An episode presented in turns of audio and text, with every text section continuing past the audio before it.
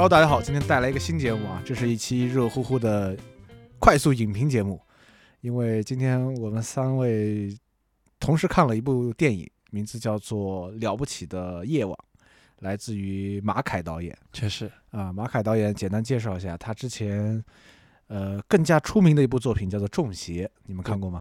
看过看过，没有，通过一些网络途径看到的嘛。对，《中邪》这部电影呢，它也是用一种伪纪录片的手法，然后讲述了一个在这个山村里这种跳大神啊嗯，的一个故事。嗯，然后这部片子也是口碑还不错，但是豆瓣评分不高啊。同样的，这部新片《了不起的夜晚》豆瓣分也不高，截止目前是五点九分，票房不错。对，票房还不错。然后来简单说说吧，你们的感受。我感觉还挺好的。我感觉一般般，一般般，就是波动中。因为我在整整个观影过程当中，就是一个感受，就是总有一小段呢让我觉得啊，这个片子怎么哎，这么你具体说说什么地方？嗯，比如说它一些情节处理上面哈，没事，我们就是剧透的，你可以随便说。OK OK，那我们可以剧透。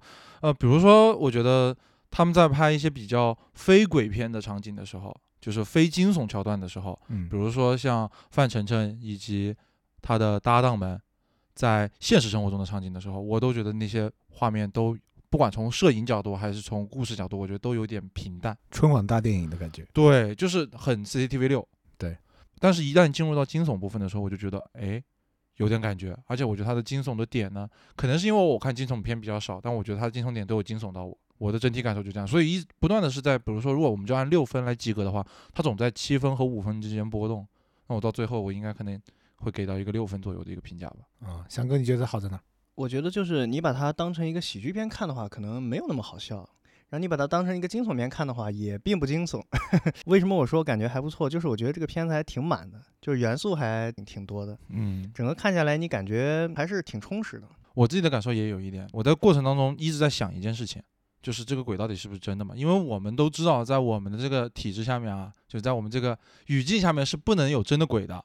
我就，所以我一旦抱有这种想法，我当时他在导演会怎么处理这件事？对他到底要怎么处理，怎么把这个看上去已经鬼到不能真鬼的，嗯不能更就是这个鬼已经不能更真的情况下，他怎么样把这个事情给圆回来？而且这样的疑惑不止出现了一次。对，包括到后面他不断有这种反复嘛，然后对这个这个反复的点，我也是觉得很多次的这种反转，对。就是反转反转，不停的在反转，反转的太多之后，我感觉我观影下来，我会觉得有一点点累。嗯。在反转的中间，它又会插入像你刚才说到一些温情的桥段，嗯，然后这些桥段呢，又会让人觉得一下子节奏就垮掉了。嗯。所以整个片子我觉得好的地方挺好，差的地方确实很差。嗯。然后反正看起来就是有点累，它的节奏如果能够再紧凑一些，我觉得会更好一点。嗯。我觉得他好像是在给大家展示一个，就是，呃，比如说片场啊，或者说这一类的这个从业者，他们是一种就挺好玩的一面。嗯，我感觉他在好像在表现这个东西。对他也在关注于，就是像他，因为导演自己就是横店呃这个群演出身，对对对，所以他在片子里也会有更多的这个关怀在他们这个群体。嗯嗯，反正我整体看下来的感觉就是，我当然会对于不不管是新导演还是说尤其是中就是华语的这种新导演，会有一种会有一种什么感觉呢？就是有片子能上映就不错了的这样的一个包容和一个宽怀在这里。但是如果单纯论这个片子的话，我就会觉得，嗯、就还好吧，因为我觉得这里面的作者性是很低的嘛。今天对今天咱们主就是这一场特别放映会的这个主办方的这个负责老师也在说，呃，首先一方面说了这个片子能上映就不错了，另外一方面呢也是觉得说他也说了这不是一个作，他不是作者电影，他不是一个作者电影，所以那在整个过程当中，我就觉得，嗯，那就不要抱着一个看作者导演的啊、心态去观影的话，我感觉整体来说不会那么失望吧。但如果你要想说你要看到中邪一样当时那种很有生命力的那种，嗯，惊悚感的话，我觉得可能会不太一样。嗯，然后最后我们再聊一下表演吧，就是这部电影的几位主演，最嗯大牌的应该是范丞丞，其次是来自二手玫瑰的梁龙，然后嗯还有呃蒋龙，应该是出自那个综艺，对，一年一度喜剧大赛，然，后还有就是孔连顺，对呃，你们怎么看待他们的表现？我觉得范丞丞演的比我想象的好，就比我预期的要好。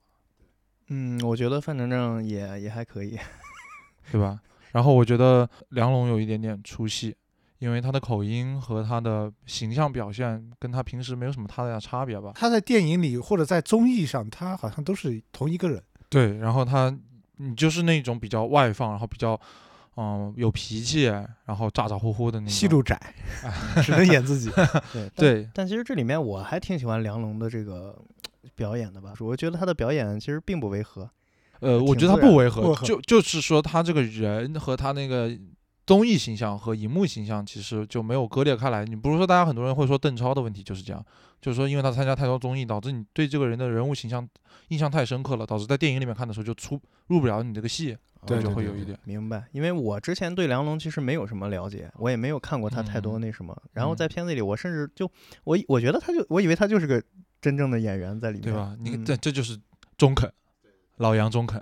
那我的话，我觉得孔连顺的表现其实让我觉得还，我我对他的预期还挺高，因为他不是顶流吧，就是在这个他的这个领域里。嗯，但是现在你，是不是想对比一下他的前同事呃，对，就是不止不休里的男主演，白客？啊，对嗯，对，就是反正感觉，就他在表演上也好，在这种表现力上，我觉得都会平庸了。我觉得我觉得角色就没有跟他以前割裂开来。对对他上来第一下第一个镜头，一个俯拍的，在呃横店西横店那种宫廷里面的一个走廊上俯拍，他们他穿的太监的衣服，提着灯笼慢慢往前走那个场景的时候，那个角色我觉得就没有隔开来，就跟他以前有时候会饰演的，比如他演一个女性角色，或者演一个呃特效化妆的角色，其实我觉得就没有什么太大差别。对对，所以我觉得他整个戏演戏也没有办法从里面拉开来。不过整个片子里面，我最喜欢的还是蒋龙，我觉得蒋龙演得好啊，我觉得蒋龙整个感觉就是，哎，蒋蒋龙演的就是怎么说呢？我很信他这个角色，然后我也觉得整个片子里面最让我惊喜的，其实也跟剧情设置有关系，就是导演会把一些这些演演员他们现实中的身份，去跟他们的呃戏中的身身份是有一个做呼应的。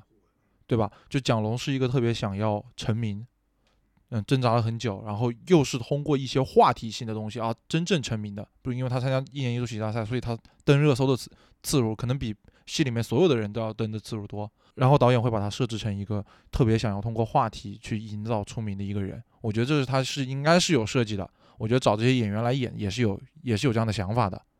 然后包括到最后你也能看到，就是他突然之间把。呃，就是猴子的真名其实叫范丞嘛。对对对，有一个姓名梗在里。对对对，我就觉得这是我当我每次意识到他的一些小设置的时候，我都觉得特别好的地方。OK，、嗯好，那最后翔哥，你为这部电影打多少分？我给我给豆瓣评分是五点九，对吧？你不用管豆瓣，你就说你几分。对 对对，呃，我打六点五分吧。好，弯导是几分？六分。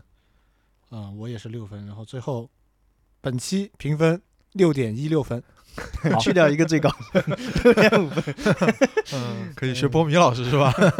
好，嗯行，好 OK，谢谢大家，OK，拜拜拜拜。